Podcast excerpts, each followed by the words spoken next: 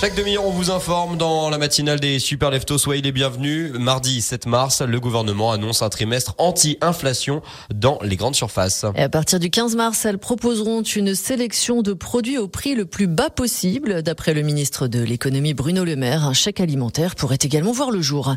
150 euros par an et par femme, c'est ce que coûtent en moyenne les protections hygiéniques pour lutter contre la précarité menstruelle. La première ministre Elisabeth Borne a annoncé le remboursement par la sécurité sociale à partir de l'an prochain des protections hygiéniques réutilisables, à savoir les culottes et les cups menstruels achetés en pharmacie, une mesure qui concernera toutes les jeunes femmes de moins de 25 ans.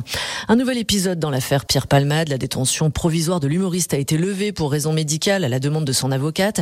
Immédiatement, le parquet de Melun a fait appel. La remise en liberté conditionnelle est donc suspendue. Dans les faits, Pierre Palmade reste donc sous surveillance policière dans sa chambre d'hôpital où il est suivi suite à un AVC. Également dans l'actualité, un skieur de 73 ans est euh, décédé hier en fin de matinée sur le domaine skiable des Grands Montets en vallée de Chamonix. L'homme qui ne portait pas de casque a percuté un arbre. Les secours n'ont malheureusement rien pu faire pour le sauver. Surtout, soyez prudents sur les pistes. Si porter un casque pour skier n'est pas obligatoire, c'est en revanche fortement conseillé, l'allié numéro un de votre sécurité.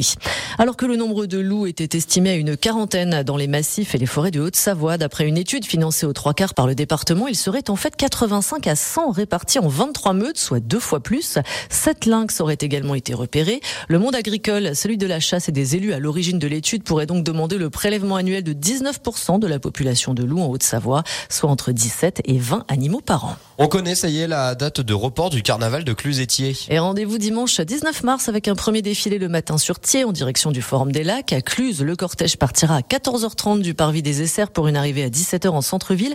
Un carnaval initialement prévu le week-end dernier mais reporté suite au décès brutal du maire de Sionzier, Stéphane Pépin.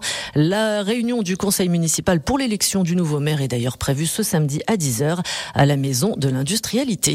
Et les championnats de France des clubs initialement prévus le 26 mars n'auront pas lieu à Champs-Rousse en raison du faible enneigement. L'événement pourrait tout de même être décalé au plateau d'Aiglières si les conditions le permettent. Verdict le 13 mars prochain. Merci beaucoup, Émilie Belléon. On se retrouvera évidemment avec le grand journal de la rédaction et avec notre reportage aujourd'hui sur la SPA du Chablais.